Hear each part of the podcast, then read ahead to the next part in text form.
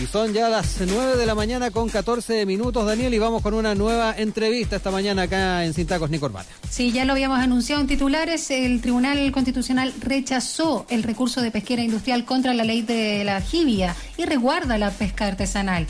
Eh, de hecho, vamos a hablar de esta industria que es bastante significativa para el país, porque de acuerdo a datos de ProChile, las exportaciones de jibia durante el año 2018 alcanzaron la cifra récord de 194 millones de dólares. Y si bien el retiro del 10% no va a llegar al Tribunal Constitucional, sí lo hizo la denominada ley de la jibia, ¿ah? que se debatió en esta instancia luego que la pesquera Landes impugnara que la jibia solo pueda capturarse con el sistema empleado por los pescadores artesanales. Por ocho votos a favor y dos en contra, el TC determinó que la iniciativa promulgada el año pasado sí está ajustada a la Constitución, validando los así los métodos artesanales de extracción y prohibiendo las técnicas de arrastre de la gran industria. Y bueno, de esto queremos conversar con el abogado de los eh, pescadores artesanales del Biobío, el Maule y Valparaíso, ante el Tribunal Constitucional, Carlos Cáceres, a quien saludamos. ¿Cómo estás, Carlos? Muy buenos días. Hola, muy buenos días. ¿Cómo les va? Muy bien, gracias. Gracias por este contacto telefónico. Lo primero, a propósito, perdón, de triunfos, ¿no? Del día de ayer. ¿Cómo se gestó este en particular respecto también a los pescadores artesanales y cómo se resguarda también para que los auditores sepan, Carlos, la pesca artesanal de la jibia? Porque esto parte más con un recurso de protección ante la Corte de Valparaíso. Sí, mira, en, en términos muy sintéticos, lo inédito acá es que efectivamente los pescadores artesanales se unieron. Eso es bastante, bastante particular y lograron juntar como su, o unir su defensa tanto los pescadores artesanales del Maule, del Biobío y de Valparaíso. Eso ya también fue un hecho bastante inédito. Pero aquí hay que decir que en este proceso fue parte su pesca que defendió también la ley de la jibia y se admitió la comparecencia de los pescadores artesanales, un hecho que también es bastante inédito en el Tribunal Constitucional, porque en rigor éramos unos terceros. ¿ya? Y el Tribunal Constitucional dijo, sí, esta gente tiene interés en el resultado de, esto, de este requerimiento y se admitió la comparecencia. Otro hecho también bastante inédito es que compareció el Senado, compareció en la Cámara de Diputados en consecuencia, era un conflicto que fue defendido por tanto el Senado, el Parlamento, los pescadores artesanales y la propia subpesca. Entonces es un triunfo que va un poco más allá de, la mera...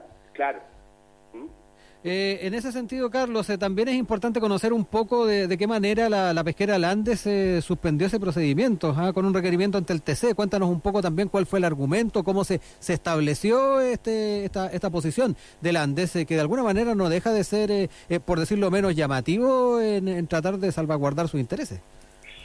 Mira, yo no quiero entrar en calificación en contra de la pesquera, pero en nuestro concepto, y así lo dijimos transparentemente, Landes fabricó un conflicto.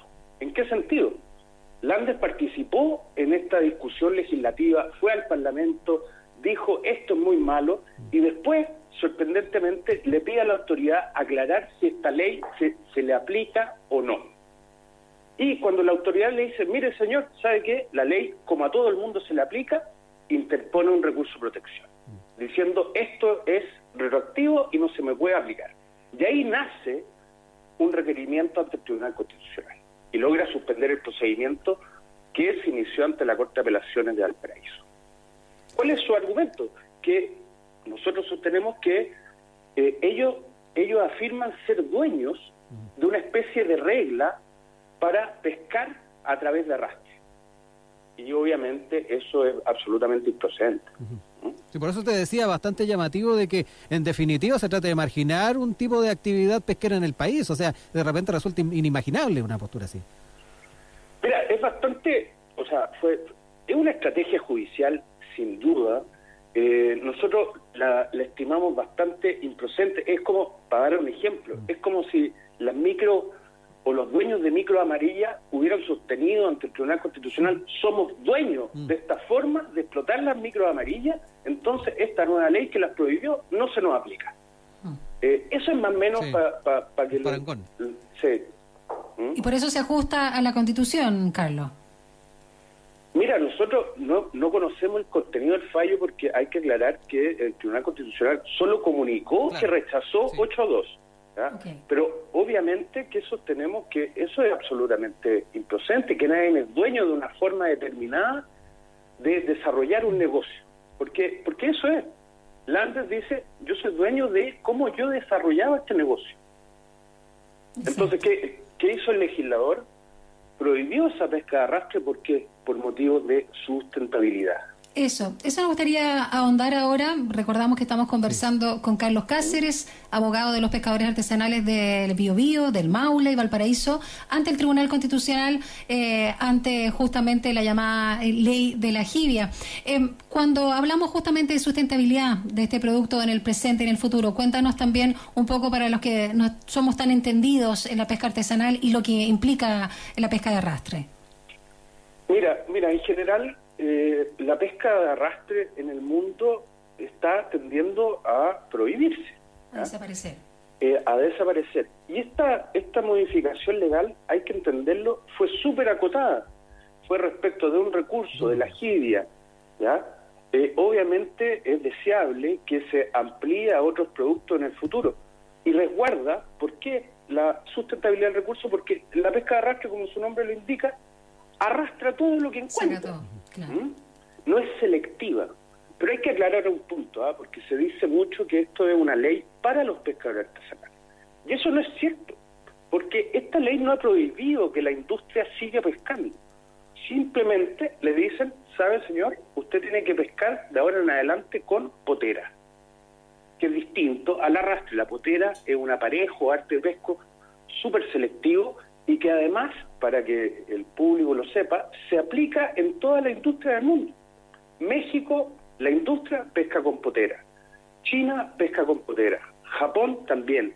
En consecuencia, es falso que la industria no pueda seguir ejerciendo el rubro. Simplemente no queda excluida. No, en ningún caso. Aquí también nos encontramos, Carlos, con un tema de, de, convivencia, ¿ah? que, que, muchas veces eh, algunos grandes grupos económicos eh, la, dejan de lado. Eh, hay que convivir con diferentes actores en un mismo ámbito productivo y aquí me da la impresión de que también nos estamos encontrando con ese escenario que tanto se ha criticado en los últimos años. Es lo que, es lo que sostuvimos también. Le, le dijimos a los ministros, mira, esto es complementario. A nosotros nos viene bien incluso que la industria se adapte, pero tiene que invertir. Y aparentemente, aparentemente quiere mantener esta industria las ganancias que tiene en el pasado y no quiere adaptarse. Entonces, nosotros sostenemos que la pesca industrial y la pesca artesanal son complementarias, son actividades complementarias, pero hay que resguardar el recurso tanto para el presente como para las generaciones futuras. Carlos, ¿esto está zanjado o falta la Corte Suprema que, se pronuncia todavía? Claro, eso, eh, eh, eso, es un punto importante porque aquí efectivamente se ganó una gran batalla. ¿En qué sentido? Que Landes, a través de esta estrategia judicial, quería que esta norma no se aplicara en el caso concreto, que es un recurso de protección. Y el tribunal dijo, no, esta, esta norma es constitucional, en consecuencia, la Corte Suprema va a poder aplicarla. Creemos que pierde bastante sustento ese recurso de protección, pero obviamente esto no está zanjado. ¿Mm? Queda ahí también a la, a, la, posición que se pueda tomar por parte de los eh, magistrados de la Corte Suprema, eh, eventualmente. Sin duda, sí. Perdió un gran argumento Landes, pero eh, obviamente está pendiente. Eh, ¿Qué caminos vienen de aquí en adelante entonces, eh, particularmente en tiempo? Ah? ¿En qué momento ya se podría estar siguiendo su curso este, este proceso? Mira, en este caso preciso, como es un recurso de protección, es bastante rápido. Ya. Esto la Corte Suprema debiese resolverlo máximo un mes. Ah, ya. ¿Ya? Esto va a ser rápido. Y es del tipo de recurso que está conociendo la Corte Suprema, porque ustedes saben que con este tema de la pandemia hay muchos juicios que se suspendieron. En, este caso, como un recurso de protección, se va a resolver en forma muy rápida. Y, finalmente, Carlos, en cuanto a precedentes eh, para, para otras actividades comerciales del país, ¿se la puede también considerar? Mira, insisto, no no tenemos el contenido, pero, eventualmente... Eh, eh, pero ¿cuál es la importancia? Que el Tribunal Constitucional está, en el fondo, rechazando la tesis de que uno es dueño de una determinada forma de hacer un negocio. ¿ya? Y eso incide obviamente en todos los actores económicos y sienta, creemos nosotros, indudablemente un precedente para futura para futuros requerimientos y decisiones. Excelente. Queremos agradecerte por este contacto telefónico, esta aclaración también de este triunfo que se ha vivido eh, a través de, bueno, el Tribunal Constitucional. Eh, Carlos Cáceres, abogado de los pescadores artesanales del Biobío, el Maule y el Paraíso ante el Tribunal Constitucional. Eh, vamos a estar atentos también cómo se sigue desarrollando este tema tan importante como tú también lo señalabas para la sustentabilidad y la forma también de, de, la industria, la pesca y, y, por supuesto, ver estos ejemplos que tú señalabas, China, Japón, México y otros países donde claramente han podido coexistir estas dos formas. Muchas gracias, Carlos. Que estés muy bien. Muchas gracias a ustedes. Que estén muy bien. Buen Chao.